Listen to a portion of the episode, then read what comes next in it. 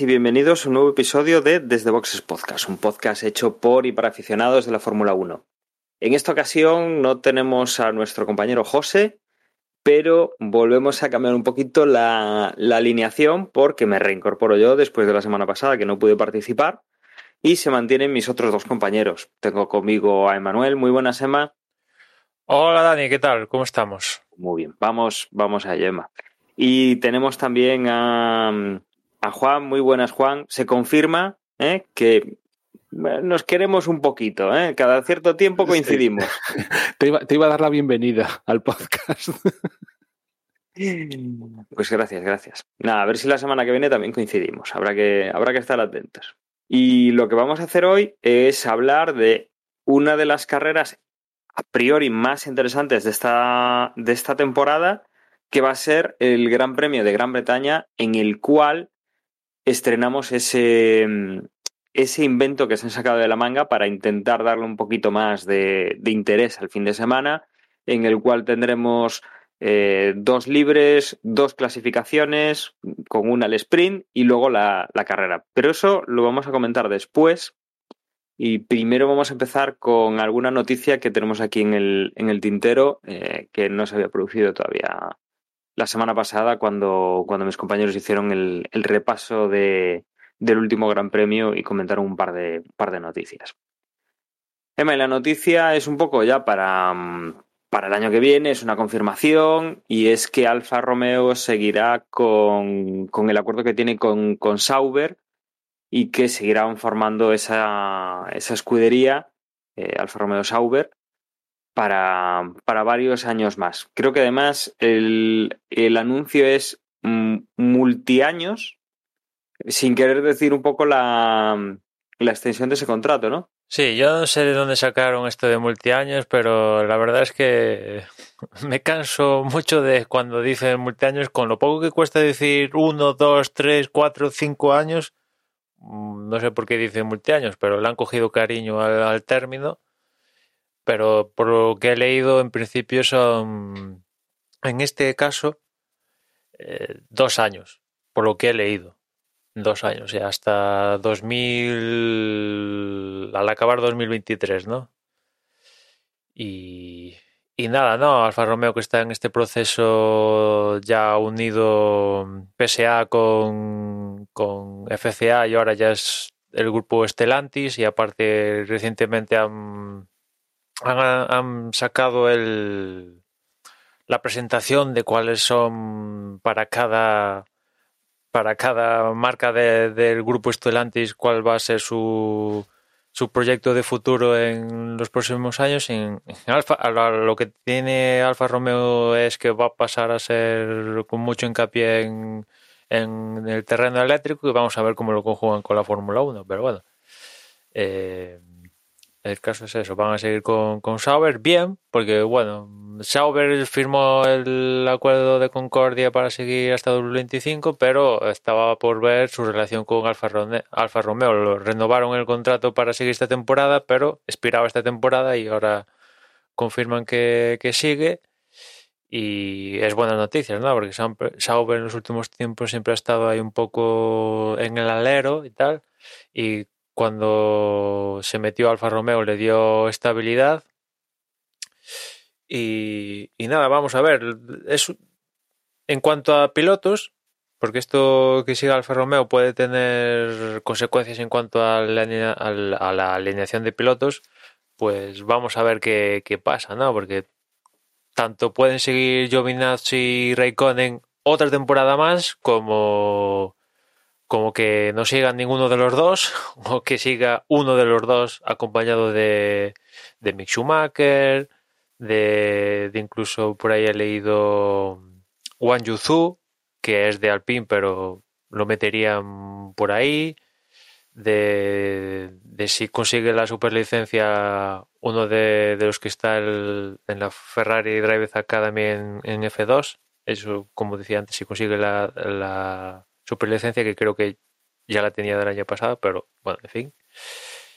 Que tiene varias posibilidades, pero el caso es decidirse si, si continúan los que están ahora o deciden prescindir, prescindir de, uno de ellos. Os vuelvo a recordar que eh, Kimi Raikkonen es imagen de Alfa Romeo. O sea, no nos cansamos de ver el anuncio de, de Kimi y la mujer, al menos aquí en España. No sé si esto es mm, por más territorios europeos o, o mundiales, pero aquí en España el anuncio del, del sub este de, de Alfa Romeo pro- protagonizado por Kimi y la mujer, esto nos lo comemos en cada retransmisión de Fórmula 1, ¿no?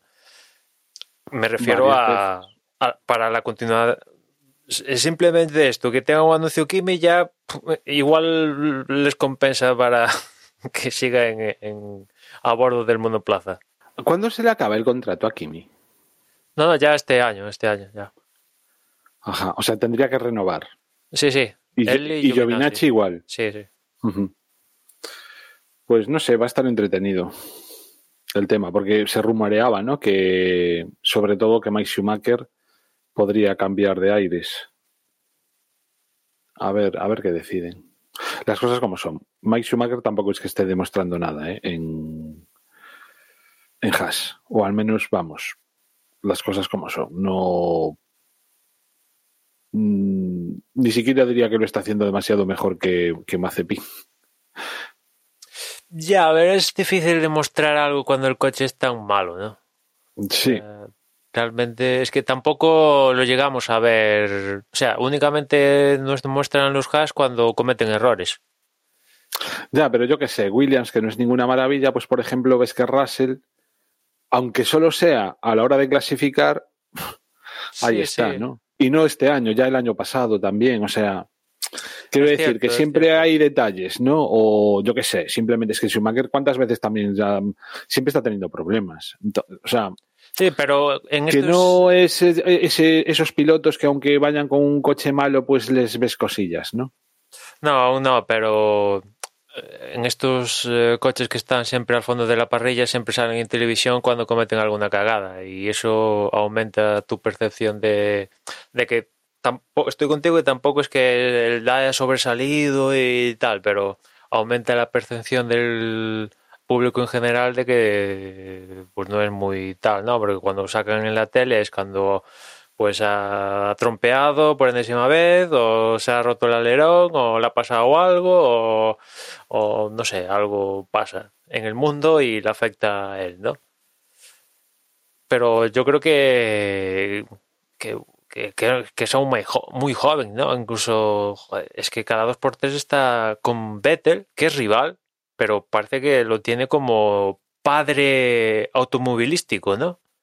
Porque cuando se baja del coche va a pedirle consejo cada dos por tres a, a Sebastian Vettel, ¿no? Que se lleva muy bien y todo, y le pide consejo, etcétera, etcétera, pero no sé, en algún momento tienes que que, que salirte y, y decidir por ti por ti mismo, ¿no? Vettel no va a estar ahí al lado pa- para aconsejarte, ¿no?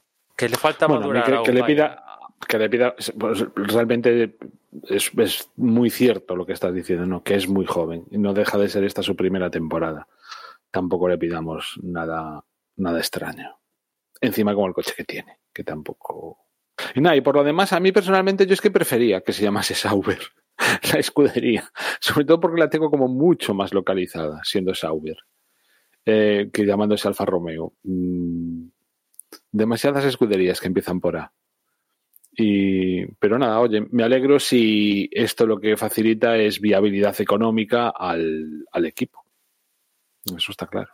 Sí, además, bueno, en esos, en esos planes, como, como decía Emma al principio, ¿no? En el cual, pues, fuera de lo que es la Fórmula 1, en los grupos matrices, pues está habiendo eh, fusiones, movimientos, cambios de los mercados. Eh, Desde luego, el sector del automóvil está dando o, se está viendo forzado a dar mm, pasos mm, en varias direcciones eh, distintas de unificarse, de para vencer la crisis, eh, de, de pasarse al eléctrico, porque las restricciones están ahí. De hecho, en Europa se ha anunciado que a partir de 2035, creo que, que lo anunciaban hoy mismo, eh, se van los coches de. se dejan de vender los coches que no sean puramente cero emisiones, con el concepto que tenemos ahora de cero emisiones, ¿no? Con lo cual, eh, recordemos que todas las escuderías, menos Red Bull, mm, prácticamente, pues tienen un grupo, un grupo grande detrás de, de, de motor, o sea, de, de, lo que es una casa matriz de, eh, de Renault, por ejemplo, tiene su equipo, Mercedes tiene su equipo, Ferrari tiene su equipo, y hay mucha, mucha entrada de, de dinero de lo que son las marcas de, de, automóviles. Ya no lo digo solo por, por la parte de, de motorista, ¿no? Porque obviamente ahí incluso hasta Red Bull tiene su, su parte motorista, no hay. Eh, ahí no hay, no hay opción, vamos, eh, no hay ningún fabricante que no tenga coches en el, en el mercado eh, en la calle que no que, que, esté dando pues motores en la Fórmula 1 pero bueno es, es, importante todos estos pasos que se están dando y, y, aquí pues Alfa Romeo le da esa cierta estabilidad a Sauber y Sauber pues mantiene el, el saber hacer en la Fórmula 1 que no en el sentido de que sean coches competitivos a día de hoy pero desde luego no es un equipo que entra nuevo a competir, ni es un invento nuevo que tengamos ahí que, sabemos que nada pues va a dar problemas o, o que son chicas móviles o que el equipo pues no, no tiene el conocimiento de la Fórmula 1 y tiene que fichar para, para poder tener ese conocimiento, ese conocimiento, ¿no? Ahí pues digamos que es un equipo asentado y que ha estado en parrilla durante mucho tiempo y que sabe hacer las cosas, mejor o peor, pero las sabe hacer desde luego es una, es una noticia importante y, y, desde luego, pues nada, como dice Manuel, no nos libramos de los famosos multi, multi-año en estos contratos tan, tan extraños, tan públicos que a la vez son muy, eh, muy secretos porque no sabemos cuánto va a durar, no sabemos muchas de las cosas que, que nos, que nos están ahí pues ocultando en esa en esa cláusula de multiaños. ¿no? Ya lo estamos viendo en, en, todos los en todos los equipos, en todos los contratos y desde luego pues no, no son muy, muy definibles. Me, mencionabas ahí Red Bull y motores y creo que en algún momento Juan tenía esa duda de que, bueno, ¿quién va a hacer los motores y tal, no? A partir del próximo año que ya no está Honda y han dicho que al menos el próximo año los motores de Red Bull se van a hacer en la sede de Honda en Japón. Y ya durante el año van a transicionar cómo se construyen y todo eso en, en el departamento que está formalizando Red Bull en su centro tecnológico ahí en, en Inglaterra, con lo cual los motores del próximo año mm, oficialmente no van a ser Honda, pero un poco le falta para ser Honda, ¿no? Porque se van a, a, montar en Japón, se van a tener aquí en Europa y imagino que, que incluso hasta el mantenimiento, a gente de Honda va a estar por el medio, ¿no? Los van a tener que gestionar ya gente de Red Bull, pero de alguna forma... Al menos, ¿Tienen contratados ya ingenieros para ello? Eh, sí, sí, han, están en, en contratación de, de, ingenieros de, para su departamento de, de motores, ¿no? La han, han tocado a la puerta, yo creo que de, de, todos los ingenieros del departamento de Mercedes, Ferrari, algunos han caído, otros no han caído, pero sí, sí, han, han estado en proceso de, de contratación de, de, bastante gente para, para potenciar, bueno, es que no tenían nada, claro, se están creando un departamento uh -huh. de motores de, de, la nada para hacer frente a esta etapa que, que tienen enfrente de, de la mesa, que la van a empezar, si todo va bien, siendo campeones del mundo. Si todo va bien, ¿no? A estas alturas de la temporada son campeones del mundo. O sea, si, si acaba como estamos a día de hoy, eh, van a empezar teniendo el motor campeón del mundo. Vamos a ver si esto es así, eh, cómo lo gestionan, porque, bueno, de momento Honda no, no ha fallado, ¿no? No le recuerdo ningún problema de fiabilidad gordo este año Y bueno, que sí, pero imagino que, que quieren que siga así. ¿no? A ver lo que dura la sección de, de motores de Red Bull. Sería gracioso, ¿no? Que dentro de unos años se lo volviera a, a- o sea, se lo revendiese a, a la propia Honda o, o a alguna otra marca. No sería tan extraño. Yo es que no, no veo realmente a Red Bull como fabricante de motores. O sea, como situación momentánea o pasajera, pues sí, obviamente. Sobre todo teniendo en cuenta las circunstancias, que Mercedes no van a calzar seguro, Ferrari pues tampoco, y volver con Renault. Es decir, estaban en una situación muy complicada. ¿no? Oye, pues eh, a- a- le creo que Christian Horner estuvo en el podcast de Fórmula 1 y le preguntaron al respecto y dijo que evidentemente Mercedes es que ni, ni hablaron, con Renault es que no querían ni hablar, ¿qué me quedaba? Y con Ferrari, Ferrari. Ferrari entablaron alguna conversación, pero cuando le dijeron que iban a ser equipo cliente, que amigo, esto es lo que hay, cliente y tú te... O sea, tú te adaptas a nosotros, no hacemos un motor con ciertas adaptaciones para ti. Dijeron, pues únicamente nos queda el camino de o rebelión y hacer uso de la norma del reglamento que dice que obliga a suministrar por una fórmula y tal que estaba en el reglamento a un equipo en caso de no llegar a un acuerdo con un suministrador o si no, pues entablar un acuerdo con Honda, que es lo que ha pasado para seguir con esos motores. Eh, Es cierto que en el futuro de Red Bull siempre está en, al acecho que algún fabricante alemán se venga a la Fórmula 1, aquí Volkswagen, vía Porsche o alguno de estos, y se asocie con Red Bull, pero vete tú a saber, esto estamos hablando de 2026 aproximadamente como muy pronto, ¿no? Y de aquí a ese año, ¿qué haces? Claro, una situación intermedia, la de, la de encargarse de ellos. Pero a mí lo que no me extrañaría es eso, que dentro de unos años ese propio motor de Honda de alguna forma lo revendiesen o se aliasen con algún otro motorista para, mira, no empezáis de cero, empezáis a partir de aquí y, y tirad vosotros con el desarrollo y, y con todo ello que... Una especie de Cosworth Que nosotros lo somos- reciclado para Pues, otro. No, o, o- simplemente que le interese a alguien entrar como Hombre, motorista y... Claro, el problema es que imagino que la propiedad intelectual, si los japoneses son listos, se la habrán quedado. Porque está- han gastado no sé cuántos millones en desarrollar este motor. Imagino que se la habrán cedido en Red Bull en parte o tal, pero lo que es el core de, de lo que es la unidad de potencia, el derecho intelectual, imagino que si los japoneses. Yo es que no sé hasta qué punto eso, eso, ese tipo de motores, hombre, que, te- que patentados seguro que estarán, pero quiero decir, es, es, es secreto todo, o casi, ¿no? O sea, Me, los me refiero motores porque no, podría venir Red Bull. no es y- algo que yo digo, "Pá- pásame, le compro la patente a Honda y me lo fabrico en casa. O sea, no, no, Claro, porque yo me no imagino funciona así esto. que Red Bull no puede decir mañana, bueno, viene uno que quiere montar una fórmula en Estados Unidos, quiero estos motores, ah, pues te ofrezco el mío. Pues imagino que eso Red Bull pues no lo puede hacer, ¿no? Porque el diseño de la unidad de potencia le pertenece a otro. Si le da el permiso, perfecto, pero así de primeras, no, ¿no? Pero, bueno, pues, No sé, yo es que los japoneses son como muy raros, porque Y ya habían vendido, de- la, todos la escudería la vendieron por un euro. Sí, sí, sea, por eso, igual le dieron todos los derechos. Vete tú a saber, estos son capaces. Por capaces los veo, ¿no? Sí, sí. Sí, porque también. Hicieron el gente- negociazo, ¿eh? vender la escudería y al año siguiente campeona del mundo.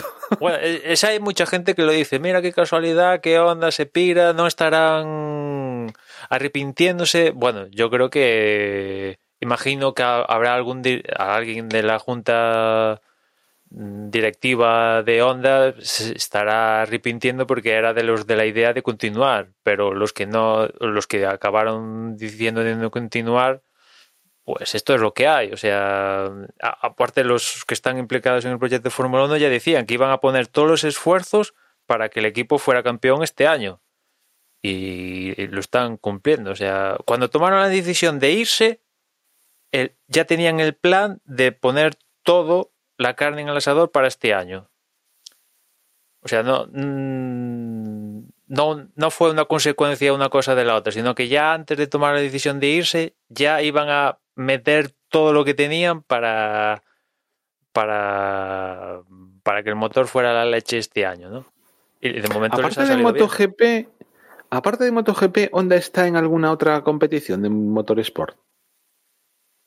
Sí, tienes la IndyCar Es verdad, hostia, claro, por supuesto. Con la división sí, sí, sí, americana. sí. Y después- y Sí, después creo que Y de hecho también es la que está- está partiendo el bacalao. y después creo que también está en turismos, tiene ahí en, en el VTCR, creo que hay algún Civic y tal, y por ahí andará, alguna cosa más tiene, ¿no? Sí, sí. Pero bueno, el core... Bueno, entonces tampoco es- sería tan raro que, que volviese en un futuro la propia Honda la Fórmula 1. ta- O sea, No, sí es cíclico. Al final, yo qué sé, si a partir de 2026, no sé, es muy a futuro, pero si, de repente es todo eléctrico y tal, pues igual dicen, pues vamos a meternos todo eléctrico. Y dicen, pues ahora nuestros caminos de repente se vuelven a dar de la mano. Pero estamos hablando de a partir de 2016. Lo que no puede, yo imagino, es de, ala, venga, en 2024 nos volvemos a apuntar al carro. Joder, entonces fue una Sí, equivocación irse, si pasa eso. Claramente. no, y sobre todo también que me imagino que Red Bull poca gracia le hará tener que montar toda la infraestructura que está montando para, pues eso, para, para un par de años. Sí, sí, para. No, no, mínimo eso, 2026, una cosa así. Con- Conste que yo sigo pensando que Red Bull mm, no creo que sus planos de futuro sean convertirse en motorista, sino momentáneamente y para salvar la circunstancia. Mientras sí, primero es abastecerse ellos mismos. de- Abastecerse de ellos mismos, teniendo el control de, de, de su camino, ¿no? Y, y si mañana le viene un fabricante, pues esto, Volkswagen, y le dice, venga, vamos a hacer motor, pues yo imagino que, siendo oficiales, ¿no? Porque yo imagino lo que no quieren Red Bull ya, si continúan en la Fórmula 1, esa es otra, es ser cliente, ¿no? Ya saben lo que es ser campeones del mundo, pelear por el título, sino lo que no puede ser es que venga un Ferrari, un Renault de turno, un Mercedes y le diga, no, ahí nos compras el motor y tú te adaptas. No, no, ellos ya están en un estatus de nosotros queremos que, que el motor se haga con nuestras especificaciones. Queremos ser 100% oficiales y todo esto. Imagino que, que partiendo de esa, de esa base. Tendría que retirarse Mercedes, por ejemplo, de la competición como escudería y volver a ser simplemente motorista como hace tampoco tanto, ¿no? Veremos el futuro. Pero es un futuro. Cuando digo futuro Fórmula 1, en este sentido, estoy hablando de 2026.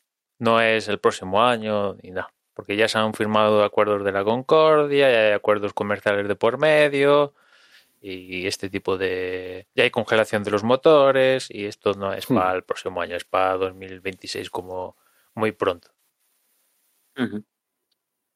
Lo que será un bueno. debate interesante es cómo será la nueva, o sea, cu- cuando, cuando tengan que volver a cambiarlos, o sea, ¿cuál se- cuáles serán las especificaciones de ese, de ese nuevo motor, ¿no?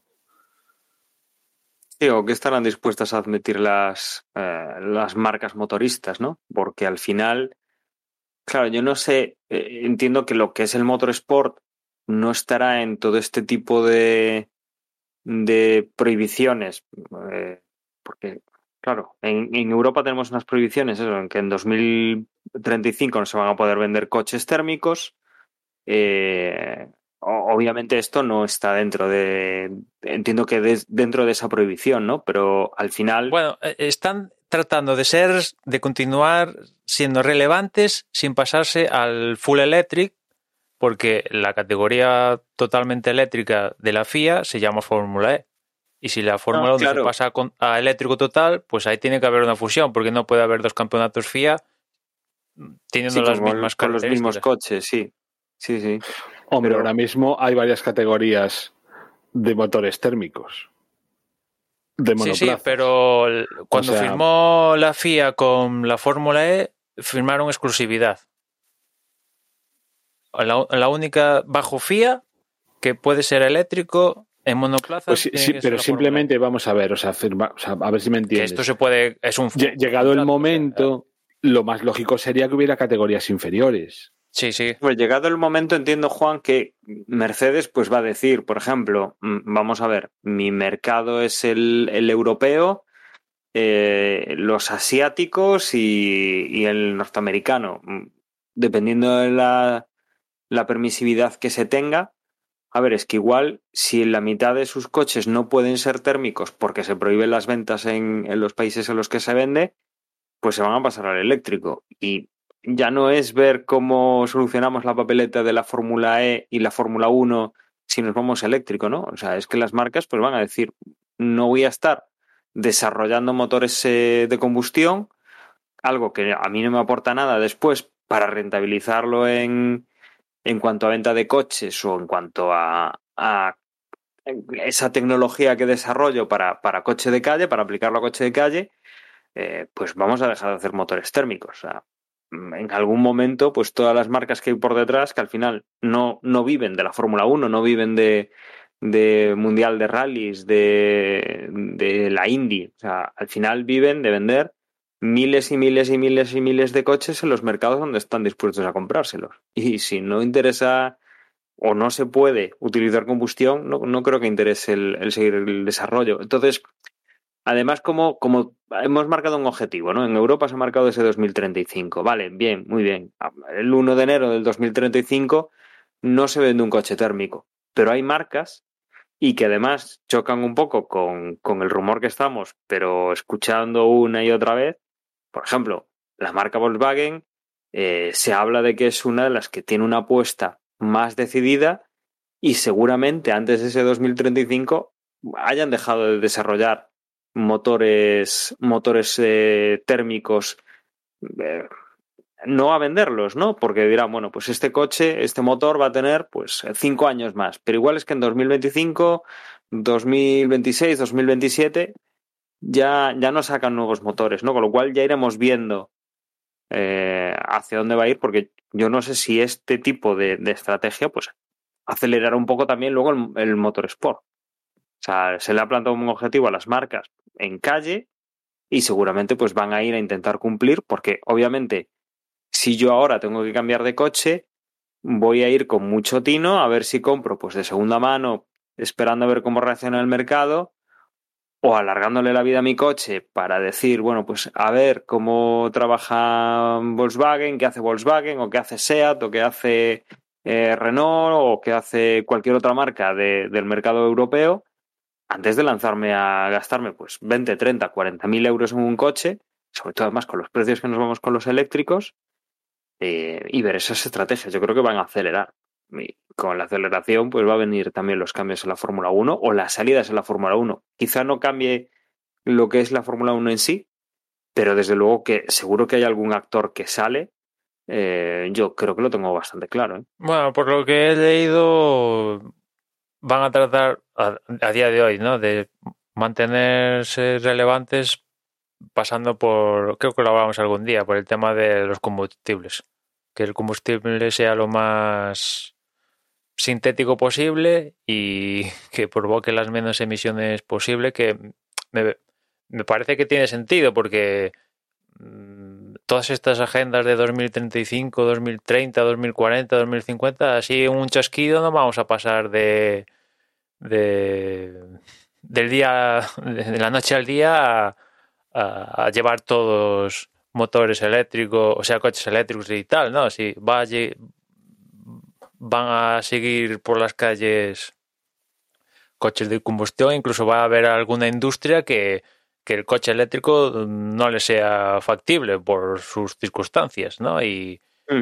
y va a tener que seguir desarrollándose aún, no los motores de combustión para ese sector, pero motores en, de combustible de explosión para, yo qué sé, ahora iba a decir barcos, pero seguro que están desarrollando eléctricos para barcos o estas movidas, ¿no?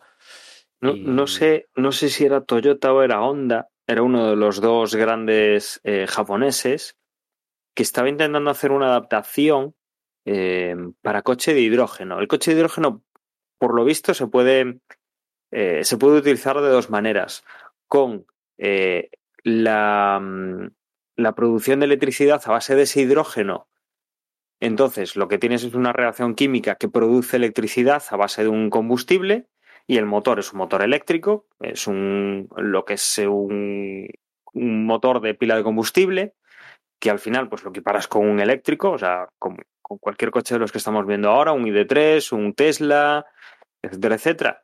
Lo único que cambia es de dónde sale la, la electricidad, pero estaban dándole vueltas a un motor eh, térmico que funcionase en vez de con gasolina con hidrógeno. Entonces, igual por ahí es un poco pues por donde, por donde pueden ir los tiros. Pero habrá que ver qué interés pueden tener las marcas en desarrollar esos motores si después, por ejemplo, no los pueden vender. O si después al cliente no le interesa, porque efectivamente yo creo que el hidrógeno, eh, si la fuente es verde, si, si se dan ciertas eh, garantías, pues obviamente es más interesante que, que el tema eléctrico de enchufar un coche, porque el hidrógeno repostas de golpe. Es más la, la costumbre que tenemos ahora de coger, llegar a la gasolinera, eh, rellenar el depósito hasta arriba y ya sales.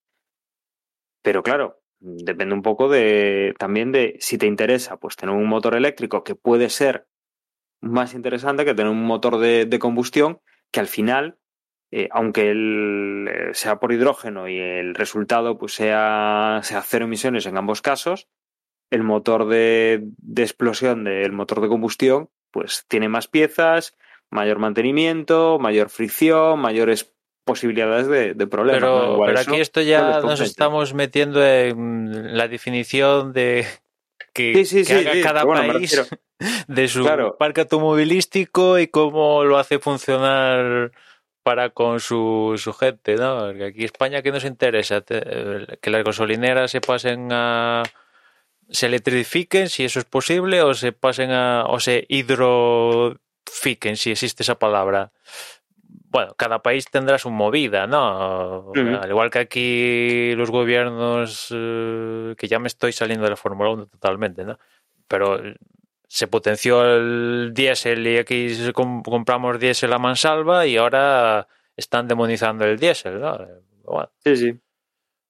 No, eh, pero bueno, al final esas estrategias pues van a definir un poco los, las casas matrices, los motoristas y bueno, veremos. Bueno, desde luego, esta próxima década de la Fórmula 1 eh, yo creo que va a ser bastante, bastante movidita en estos, en estos asuntos. Pero bueno, sí, efectivamente, nos estamos yendo un poquito más de, de lo normal del, del tema. Mm. Creo que no tenemos así, aparte de esta, bueno, de esta, de, de- de lo que ha dado pie a toda esta, a toda Bueno. esta introducción. Dani, hay una noticia relacionada con Gran Bretaña. Si te parece, ya nos metemos con, con el gran punto para este fin de semana, que es el estreno del nuevo formato que vamos a tener este fin de semana de, de carreras. Que, bueno, ya hace podcast que comentamos, pero aquí lo vamos a comentar otra vez para refrescar memorias. Y es que en el último consejo del motor, eh, la FIA dio la aprobación para que ya desde este Gran Premio de Gran Bretaña se estrenen los nuevos eh, neumáticos traseros que probaron los equipos en Austria, pues utilizando la vía de la seguridad, creo que está en el reglamento de que si la FIA y Pirelli dicen que es un tema de seguridad, pues no hay que pedirle permiso a los equipos para cambiar los neumáticos, pues a partir del Gran Premio de Gran Bretaña los neumáticos traseros van a tener una carcasa más, más rígida con lo que eso conlleva. Vamos a ver a quién beneficia y a quién perjudica, ¿no? En Pirelli dicen que mm, no cambia el rendimiento de los monoplazas, pero yo imagino que, que algo cambiará, ¿no? A algunos les beneficiará más que, que, que a otros, ¿no? Aparte en un trazado como es el de Silverstone, bastante exigente para los neumáticos, ¿no? Hay mucha curva rápida, exigente y que carga carga bastante. Yo eso te iba a decir, que igual no es el mejor eh, no es el mejor circuito para, mm, para comprobar eso. Habrá que ver cómo se manejan en, en distintos tipos ¿no? de circuito antes de poder decir que haya una escudería que salga beneficiada con respecto a otras, ¿no? Por el Sí. cambio de neumáticos. Porque la, la idea de, de Pirelli con esta nueva carcasa más rígida es bajar las presiones a los neumáticos para que así los, los equipos que en teoría hacen alguna triquiñuela para bajar la presión y tener más huella y tener más grip, pues no tengan que hacer estas, estas trampillas y tal, ¿no? Y, y ya la tengan disponible sin comprometer la viabilidad del neumático como pasó en, en Azerbaiyán, ¿no? Esa es un poco la historia detrás de, de, de estos neumáticos. Y sí, vamos a ver cómo salen, Silverstone. Como veamos roturas de neumáticos, yo ya, vamos, ya flipo en, en colores. Sobre todo si no avisan antes, ¿no? Si es algo. Sí, así tan de. Bueno, como el de fue el año como- pasado, cuando Hamilton entró a tres, a tres neumáticos. Sí, ¿no? En una de las pasado, dos. sí, sí. en una de las dos, ¿no? Que tuvimos en Silverstone. Sí, pues habrá que esperar hasta el último kilómetro de, de la carrera del, del domingo asegurarnos de que no hay, no hay problemas, ¿no? Y en cuanto al formato, pues ya sabéis, tenemos esto de la clasificación al sprint y la configuración de las sesiones del fin de semana cambia totalmente, ¿no? Porque tenemos unos libres el viernes que son a las tres y media, después la clasificación tradicional a las 7 de la tarde el, el viernes. Después el sábado tenemos otra sesión de libres a la 1. La clasificación al sprint es a las 5 y media. Y después la carrera a las 4. ¿no? Hay alguna particularidad en cuanto a los neumáticos que se van a al dato, no se repite un solo horario. Eh, en cuanto a los neumáticos, en vez de llevar 13 juegos, llevan 12, que se reparten 2 del duro, 4 del medio y 6 del blando. Y la particularidad es que en la clasificación tradicional del viernes, Q1, Q2 y Q3, los pilotos únicamente van a poder eh, hacerla mm, con 5 neumáticos, solo van a tener disponible 5 neumáticos más blandos únicamente van a poder hacer la clasificación con alguno de esos cinco compuestos, ¿no? Solo van a tener esos disponibles. Después no va a haber restricciones de, de tener que salir en carrera con el compuesto que has manejado tu vuelta rápida en Q2. Eso se elimina todas las restricciones derivadas de clasificación, a clasificación sprint, de la clasificación, de la clasificación al sprint a carrera no haya ninguna restricción. En cualquier de, de estas sesiones los pilotos van a poder eh, salir con el neumático que ellos consideren. En la clasificación al sprint no es obligatorio entrar al, a boxes. Si pasa algo, pues evidentemente van a poder entrar, pero no hay parada obligatoria, con que en carrera sí que hay que parar para poner el otro compuesto. Y, ¿Y qué más? No, que la clasificación al sprint son 100 kilómetros, que aquí en Silverstone creo que van a dar 17 vueltas. Eso es lo que van a dar en, aquí en Silverstone. Y, y no sé si, si me olvida alguna cosa, pero más o menos esa es la historia de la clasificación al sprint. A ver cómo sale. La Fórmula 1, por cierto, la ha estado promocionando con lo que pasó en Azerbaiyán, a que estas, ¿qué fueron? ¿Dos o tres vueltas? Pues han estado, Fueron dos. pues ha Es- estado es- promocionando Es, engañar. ha estado promocionando la clasificación al sprint con lo que pasó en, Azerbaiyán. Y, eh, por cierto, también una cosa que va a pasar. Hoy estamos grabando miércoles. Mañana jueves, si estáis escuchando esto en cuanto se publique, en, en los medios sociales de la Fórmula 1, creo que YouTube, Facebook, van a hacer un streaming en directo, creo que a partir de las 4 hora española, donde van a hacer una demostración de un coche con, con, las características del reglamento del próximo año, 2022. Hace semanas se filtraron imágenes de, de del coche, el, vamos, el coche, el, el con, con, la maqueta con la cual nos enseñaron cómo iba a ser el reglamento y tal, pues eso lo han materializado en un coche real y lo van a poner en pista el jueves en, en Silverstone para que la gente lo pueda, pueda tener. ¿Qué motor tiene? Esa es una de mis dudas, de qué demonios de motor le han puesto al, al bicho este, ¿no? Si es un híbrido, le han puesto ahí un V8 y a correr, o, qué demonios, ¿no? El chasis sí, se lo han, han, tenido que gastar la pasta para hacerlo, pero el motor tengo curiosidad, ¿no? De si se han gastado la pasta en un híbrido o, o le han puesto un atmosférico y no se han querido complicar la, la vida para hacer la demostración del, del borrador del, de, de, de, del coche, este maqueta, con las no, la normativa del próximo año. Pero ya os digo, se va a poder ver en. Un mock-up. Sí, en, por YouTube y tal, en directo, por los canales sociales de, de la Fórmula 1. Habrá que mirar si salen piernas por debajo del coche y lo, lo mueven. Lo peor es que lo vamos a ver todos. ¿O no? Hombre, si no Hombre, en yo en directo, no sé, pero. pero voy vamos a ver, lo vamos a ver. Sí, sí, eso seguro. A mí es que me parece, no sé, un poco. A tanto tiempo, o sea, son- yo, o sea, no. No sé. No, no me parece que sea muy serio, ¿no? Este tipo de cosas. O sea, porque además de- no es la primera vez, al menos que yo recuerde, que hacen una cosa parecida a esto. Y. A, a ver al final lo que cambian los coches de, de verdad con respecto Claro, a lo claro. que Cualquier parecido con los coches que vamos a ver de las diferentes Claro. escuderías el próximo año va a ser simple casualidad. Y bueno, no sé, mira. O sea, que lo vamos a ver seguro. Eso, eso, eso no tengo duda. Aunque solo sea para decir vaya mierda. Pero.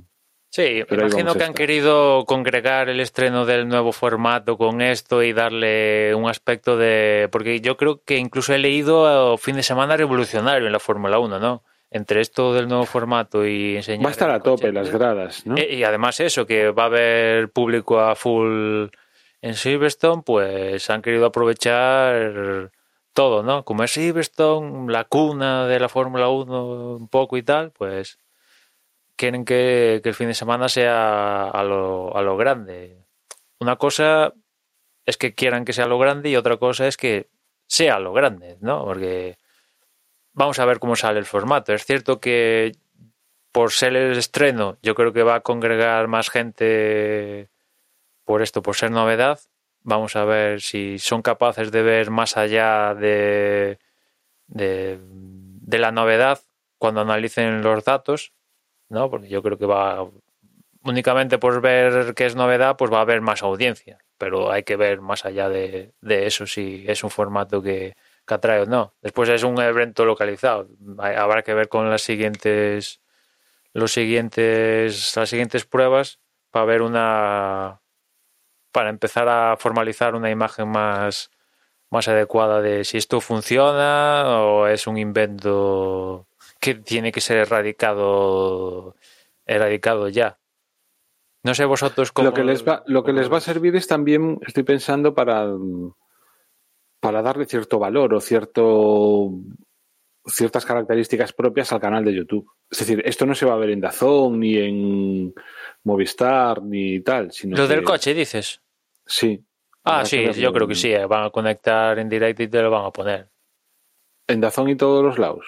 O sea, No no, sé. es, no es como un evento exclusivo de. Pues qué Es que, es que hay muchos países que, que es de pago y te lo ponen en YouTube para que lo vea la más gente posible, ¿no? Pero yo creo que se va a poder ver en Dazón y tal, conectarán la señal y, y, y a correr. Bueno, vale. Ujú. Es más el facilitar que la gente lo pueda ver sin tener que pagar una suscripción o... No, yo es que me estaba imaginando, como es una cosa tan especial y tan estrambótica, entre comillas, pues a lo mejor precisamente dejarlo eso, o sea, pues en plan evento exclusivo del, del canal de YouTube, con lo cual también le estás dando una importancia y estás atrayendo gente a él. Es una Sí, pero aquí te interesa no sé por qué vea- fue lo que pensé que, Sí, había, sí, que no. iban a hacer.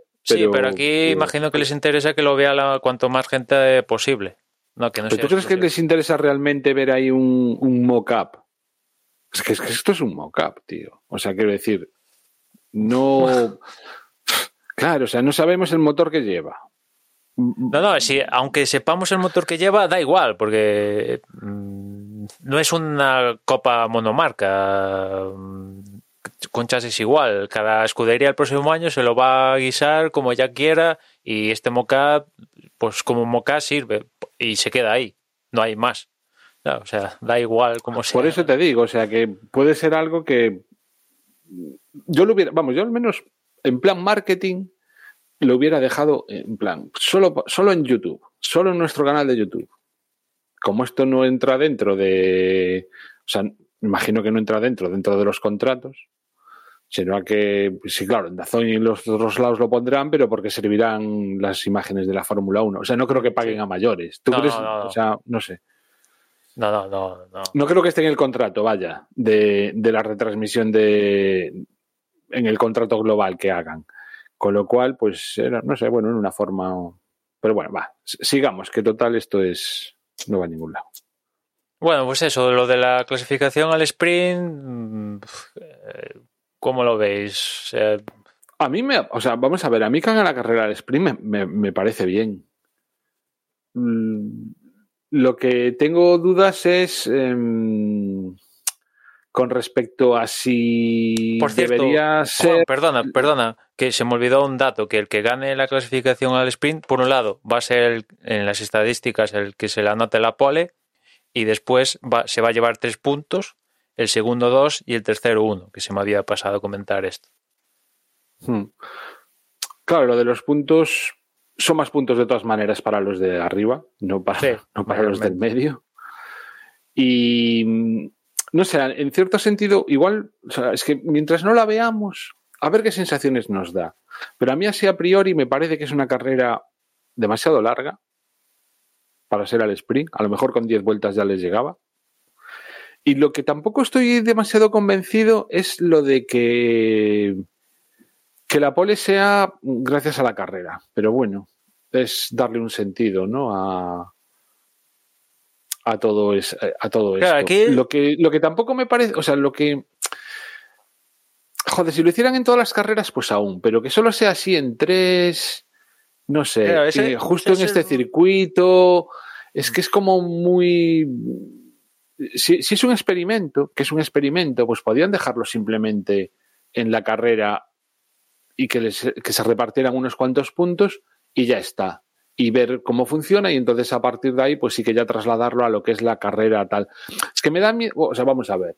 Decir que se... mm, ¿Cómo se dice? Que la competición queda desvirtuada o... Bueno, no me sale la palabra ahora. Alterada. Decir eso de la alterada, decir eso de la Fórmula 1 es, pero ¿qué me estás contando? Si todas No, las temporadas pero- hay algo que las altera. O sea, No, te vas a hacer ahora de nuevas. cierto- ¿Quién iba a pensar? La F1 alterando la- el campeonato, ¿no? Pero, pero, pero, pero eso, o sea, que, que es una forma, no sé, que ¿por qué estos circuitos y no otros? No sé, es, Claro, es sí, como raro. pero eh, es cierto que por la mente de Ross Brown alguna, alguna vez lo ha dicho que, que esto de crear eventos que no formen parte del campeonato del mundo y en los cuales se puedan probar diferentes formatos, o sea, eventos donde no se otorguen puntos para el campeonato del mundo, pero que sirvan para probar formatos. Pero claro, eso las escuderías dices, vale, muy bien, me pagas tú la fiesta, ¿no? Si esto no va a servir para dar puntos al campeonato del mundo, mm, Claro. yo porque voy a ir a estar ahí, ¿no? Pero podría ser interesante, ¿no? Tener, yo qué sé, ahora tenemos 23 carreras, pues tres que no van a dar puntos en el campeonato del mundo, pero que sirvan para probar diferentes formatos, ¿no? El sprint, el otro, no, porque ahora te comes esto, eh, porque después también imagino que esta gente quiere eh, que el formato de la Fórmula 1 sirva de fidelización para la gente, ¿no? Que sepa a qué horarios hay las carreras. Tú antes lo dijiste, que no hay ningún horario que se repita. Con el formato anterior se repetía eh, horarios, ¿no? Hay una Como clasificación mínimo la clasificación y la carrera. Claro, y, y hay una sesión de libres que también es a la misma hora que la carrera, ¿no? Para que los equipos tengan de, de los datos a esa misma franja, ¿no? Eh, ya es que sirve para fidelizar a la gente. Seguro que hay gente que se va a perder alguna sesión de Gran Bretaña porque no se ha enterado del nuevo cambio de formato y esa gente la pierdes. Va a ir a, a salto de mata o tal. Que va a venir otra gente que se va a incorporar por el nuevo formato. Es cierto, es cierto. Pero vamos a ver si aguanta eso, ¿no? Pero ya hay gente que está fidelizada a ciertas horas y que como va el viernes, el sábado y el domingo, eso por un lado, y que oh, esto pasa en Gran Bretaña. Ahora la semana siguiente vamos a Hungría, que volvemos al estándar. Y como tú decías, ¿por qué en Gran Bretaña sí y en Hungría no y en Mónaco no? ¿Y por qué en Monza sí y por qué aquí no? Y, y- o sea, ¿cuál es el criterio para en un ¿Cuál era la sí? otra? Eran Inglaterra, Monza y ¿cuál es la otra? Eh, en, en principio Brasil. Y Brasil. En principio Ujú. Brasil. Si es que vamos a Brasil. Esa es otra. Y si no vamos a Brasil, Ah. entonces. Imagino que igual lo ponen en Abu Dhabi o de esto, no descartes.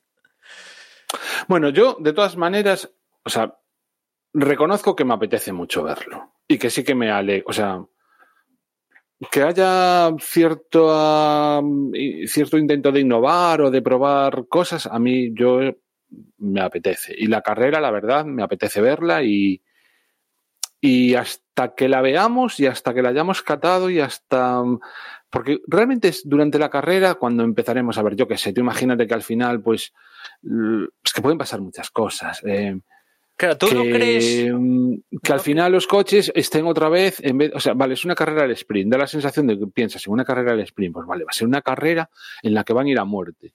Pero es que luego te dices, es que resulta que este circuito los neumáticos se gastan mucho. A ver si las 17 vueltas no van a ser capaces de dar. A ver si al final van a estar también ahorrando y no van a ir Bueno. todo lo rápido que puedan en una carrera de esta simplemente por no tener que entrar a cambiar los Eh, neumáticos. ¿Entiendes por dónde voy? Sí, sí, en teoría deberían, o sea, en teoría han diseñado la carrera del sprint para que los pilotos puedan ir a tope de neumáticos y de gasolina y no tengan que ahorrar en ninguno de los factores. Pero claro, vete tú a saber si el C1, C2 o C3 que va a llevar Pirelli a esta carrera, pues igual el blando se le revienta a las, a las, a las cinco vueltas. Mm, Porque en principio No esa sé, es yo por eso... va a hacer buen por eso- tiempo. Sí, pero bueno, yo por eso quiero ver la carrera, ¿no? Y entonces, una vez veamos la carrera, pues nos vamos a encontrar con las circunstancias reales y, y la- y las cosas que no se hayan previsto, pues van a salir a flote y, y entonces, a partir de ahí, no sé, quizá en el próximo episodio, pues podamos ya realmente hablar un poco con un poco, pues, de conocimiento, ¿no? Y de ver si realmente nos parece bien, si no, si lo vemos, eh, si nos gustaría que toda la temporada fuese así, si, no sé, pues E- ver ellos- cómo va. Ellos como organización creo que también tienen el temor, y yo también un pelín como aficionado, de que la clasificación al sprint acabe eclipsando a la carrera del domingo. Esto de que eh, los En algún circuito podría sí, pasar. que la claro. clasificación como de los pilotos vayan a full y en la carrera como normalmente hay que ahorrar o neumáticos o gasolina o alguna movida de estas mm, hagan que la clasificación sea más atractiva que la carrera y lo que están tratando de hacer es poten o sea quitarle pedigrí a la clasificación al sprint no poner ceremonias de podio ni gaitas y ese tipo de cosas dejarlas para el domingo, ¿no? Pero al final, si la clasificación al sprint, o sea, si pasa lo de Azerbaiyán, acaba eclipsando a la carrera. Sí, sí. Bueno, también es cierto que lo de Azerbaiyán salió como salió gracias a, a que Verstappen ya no estaba, ¿entiendes? También, a que sí. justo el que se salió fue, eh, fue Hamilton. Tú imagínate, si en vez de salirse Hamilton se sale pues uno otro cualquiera, pues O no no, hubiéramos dicho, o no se sale, pues ya no hubiéramos dicho, pues Sí, vaya menos, menos, hubiera menos. sea. Fueron unas circunstancias muy, muy, muy, muy especiales. Pero bueno, sí, mm, se podría Pero sí que puede pasar, claramente. O sea, eh, obviamente le estás metiendo, es una competencia a la propia carrera. Con lo cual, seguro que ha- habrá habrá, o sea, si esto se, eh, ¿cómo se dice? Se, o sea, los habitua- o sea, lo hacen a partir de ahora o dicen, pues a partir de ahora es así. Estoy convencido de que habrá carreras eh, que efectivamente sean mucho más interesantes la, o grandes premios. Habrá grandes premios en el que sea más interesante la carrera del sprint que la propia carrera. Si me apuras, coño, todos, tampoco es tan difícil imaginarse cuáles pueden ser. Después esto, este, este formato también beneficia esto de, mm, de las banderas rojas en clasificación que se pare Q2 o Q3 o la que sea y se beneficie el que mm, provoca la bandera roja, pues si sale en la clasificación a ser formato carrera, pues se perjudica el que comete la bandera roja y los otros a seguir, entre comillas, ¿no? Se para la sesión y todo esto. Que esto lo hablamos, ¿no? ¿Qué pasa si hay un accidente y el safety car está 10 vueltas? ¿Qué pasa en ese escenario? Tampoco sería tan extraño, claro. O sea, todo- todas esas cosas, las o sea, son carreras a 17 vueltas, pero son carreras. Y entonces todas las circunstancias que se pueden dar en una carrera se pueden dar en esta, o casi todas, o casi todas, ¿no? Pero, mm, pero bueno, a ver, a ver cómo sale. Yo tengo mucha curiosidad y me apetece. ¿eh? Y ya, de hecho, como decía, bueno, antes de grabar, estoy bastante jodido porque resulta que a la hora que es no la voy a poder ver en directo. Con lo cual tendré que estarme mm, pasando de redes sociales y toda esa vaina hasta que llegue a casa y la pueda ver en diferido. el sábado por la noche. Pero es que vaya ahora, o sea, realmente, vaya o sea, entiendo que se han puesto la clasificación, Sí, bueno, lo medio entiendo, a las 7 del viernes, por aquello de decir, pero coño, es que el sábado me la pones a las cinco y media, ¿qué hora es esa? Sí, sí, yo la verdad es que no sé muy bien por qué han puesto cinco y media para media O hora sea, de ponla a las carrera. 4 o ponla a las 8, copón. Mm. Bueno, a las 8 no pueden porque salía de noche, pero Sí, sí, a la misma hora que la carrera, vamos, ¿por qué lo ponen? La verdad no sé. No sé si es que igual han pensado en no coincidir con el Tour, vete tú a saber, no sé, pero me resultaría extraño, ¿no? Porque no hay Wimbledon, no hay No sé. Eurocopa, no hay Juegos Olímpicos, no hay que yo sepa, no hay ningún evento que interfiera. ¿cuánto para pueden ser en tiempo? Empieza a las cinco y media que acabará. ¿Eso qué será? ¿Media hora de carrera? Sí, más o menos, sí, sí. Es lo que a las previsto. 6. Bueno, si es a las 6 a lo mejor sí que podría verla en directo. Ya veré. Pero bueno. Si va fin. bien, eh, si va bien, porque imagínate que hay banderas rojas y esto, lo- el escenario que hablamos antes de safety car, porque claro, como están en formato carrera, se pueden chocar. mm, bueno, que en Silverstone pues hay escapatorias y en teoría no suelen salir safety car, pero imagínate que sería la, si sería parda, como van a ir todos a top en teoría, se chocan, hay por ahí que arreglar barreras Tech Pro y todo esto, pues sería la repanocha que hubiera un accidente, bueno, espero que no haya accidente que afecte a pilotos, ¿no? Pero que hubiera un accidente que el safety car se comiera 10 vueltas o una cosa así de las 17, ya se iría, vamos. No pueden darse cosas muy raras. ¿eh? O sea, tú imagínate acabar una carrera detrás del safety car. En, eh, cuando te estás jugando la clasificación. La clasificación al sprint, es verdad. Sería la leche. claro, o sea, ves, es que hay muchas variables. Entonces, puede, o sea, a ver, a ver cómo sale. A ver cómo sale y, y bueno, de todas maneras, pues si queremos, o sea, si quieren innovar, de alguna forma tienen que hacer probaturas. ¿no? Y me parece mejor esta probatura que, que otras que se les ocurrió allá atrás. Sí, sí, porque la aquella de que era con toque de queda, ¿no? Que tuvimos unas cuantas carreras hace años, aquello era malo, malo. Lo de toque de queda no, no me acuerdo, pero sí lo de que se iban clasificando los últimos, o, o sea, los, eh, los que iban últimos en no sé qué momento, ¿cómo era? Se quedaban fuera. Ese sistema de clasificación que duró dos carreras. Quita, quita, quita, quita, no me recuerdo.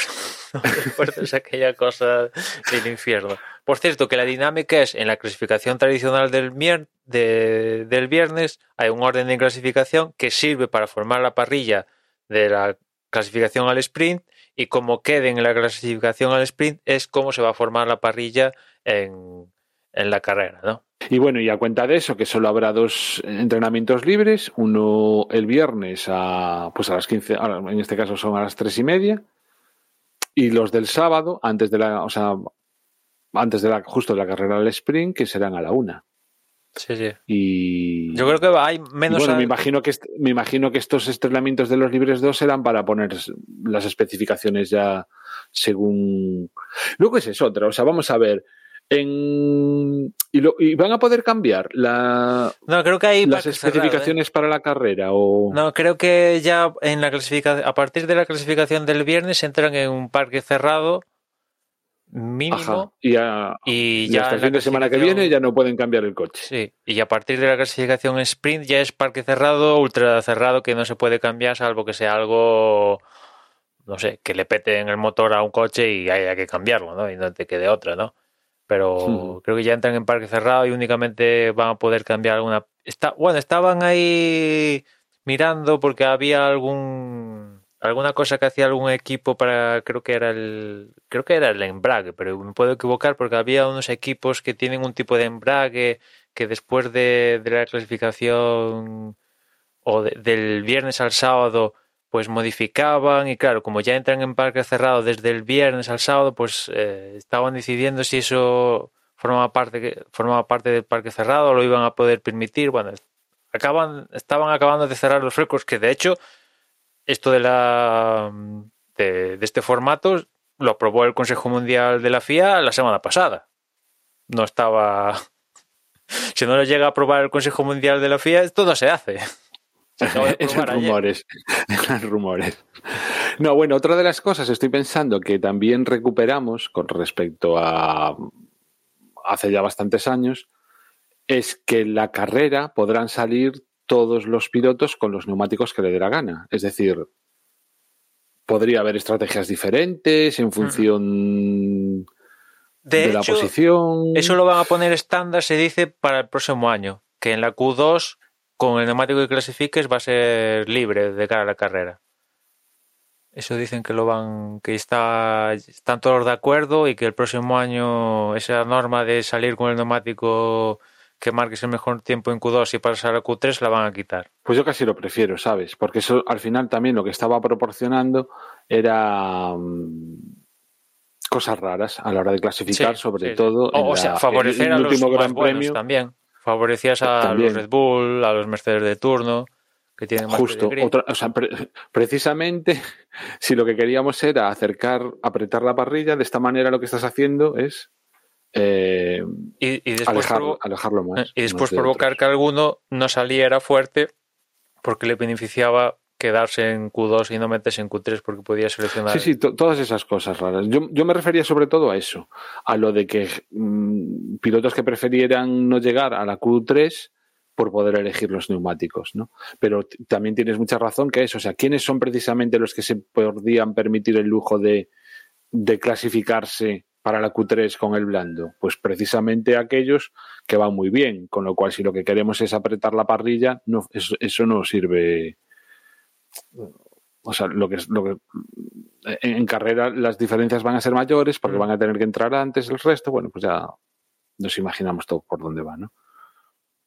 Con lo cual me parece una buena medida para el año que viene. Por cierto, las zonas de DRS, las clásicas de, de Silverstone, entre la curva 14 y 15, después de, de Beckett y tal. Y después entre la 5 y la 6 va a ser la otra zona, las clásicas de Silverstone. Aquí no hay, no hay ninguna novedad. Bueno, yo creo que hemos hecho ya un repaso de prácticamente todo, Emma. No sé si nos queda algo más en el, en el tintero. No sé, Juan, si tienes algo más que comentar. No, de la carrera no. Simplemente comentar, mira, ahora me estoy acordando. Antes hablabas del, del podcast de la Fórmula 1 con... ¿Cuál dices que fue el que estuvo de Red Bull? Creo que es en el Bellón de Grid este, creo. ¿eh? Ya, pero, pero bueno, que nada, o sea, simplemente que antes te referías al episodio que grabó, es que no me acuerdo quién, es, quién dijiste que lo había Christian grabado. Horner. Christian Horner, bueno, pues el de esta semana es con Charles Leclerc y yo lo estuve escuchando y os lo recomiendo a todos.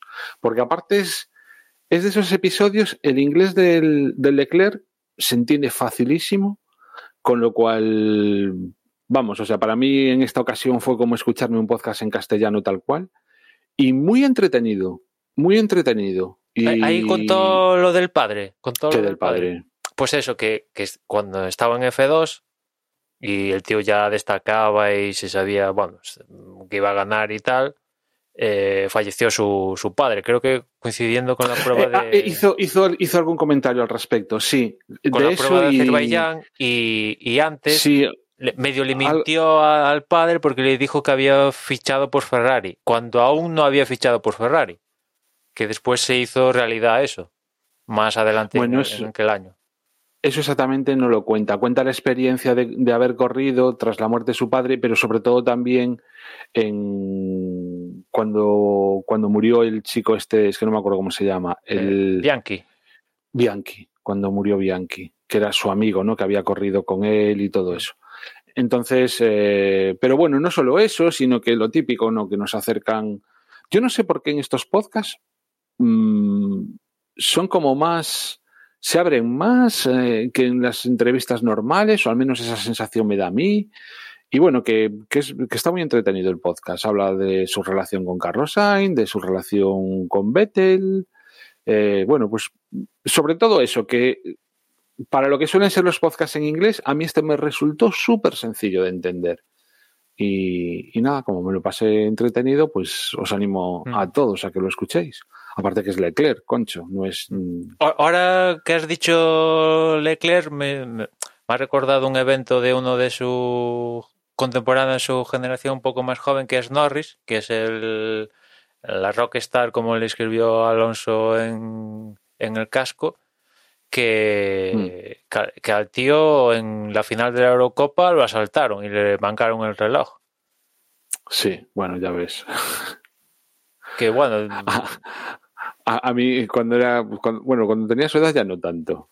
Pero de pequeño me, me- me robaron varias veces y no fue noticia. No, lo, di- lo digo porque al parecer yo leí que el tío estaba un poco, digo, psicológicamente un poco, claro, alterado, tal, que te, mm, pues esto, que te asalten y tal, pues lo ha perturbado un poquito, pero también he leído gente que habló con él y que el tío estaba fenomenal. O sea, no sé.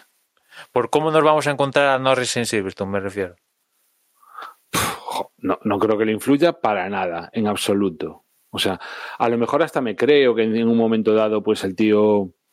Vamos a ver, que te roben no es una experiencia agradable, nunca. Es. es o sea, es, es- es- siempre es violento. Pero de ahí a que llegado el momento el tío no sea capaz de concentrarse en la carrera, vamos, o sea, yo, vamos, ni, ni se acordará. No, no, imagino que no, aparte con las gradas de Gran Bretaña a petar, imagino que será una de las estrellas. Que el pavo es inglés, además, Claro, claro. Y, y corre con McLaren, o sea, no es. ¿Qué va? Pues nada, eso pronto lo podremos, pronto lo podemos ver, si, si está afectado o no.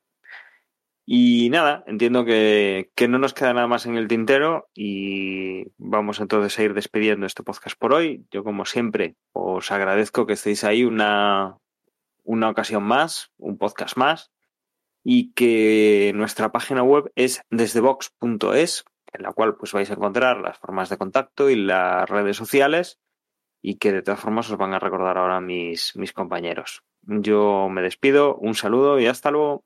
Yo os recuerdo, como siempre, que en Twitter nos, nos encontráis como arroba desde boxes y nada más, ya nos escuchamos en la próxima carrera. Si queréis enviar un, un email, podéis hacerlo a desdeboxespodcast.gmail.com y si queréis participar de nuestro grupo de Telegram, en telegram.me barra desde boxes, si no estoy equivocado, porque José, ya me corregirás si acaso la semana que viene. Eh, un abrazo precisamente a José, que no ha podido estar con vosotros, que seguro que la semana que viene pues ya sí que está. Y, nada, que se, se viene un fin de semana entretenido, yo creo, ¿no? Con este nuevo formato. Seguro que es de las carreras de las que probablemente más nos acordemos al final de temporada. Venga, un abrazo y hasta la próxima.